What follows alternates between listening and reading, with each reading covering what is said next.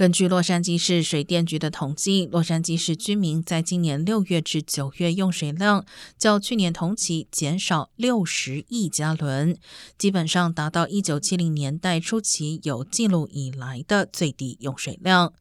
不过，专家呼吁民众持续节约用水，因为气象局预测反声音现象将持续，今年冬天有极大机会再次面临干旱。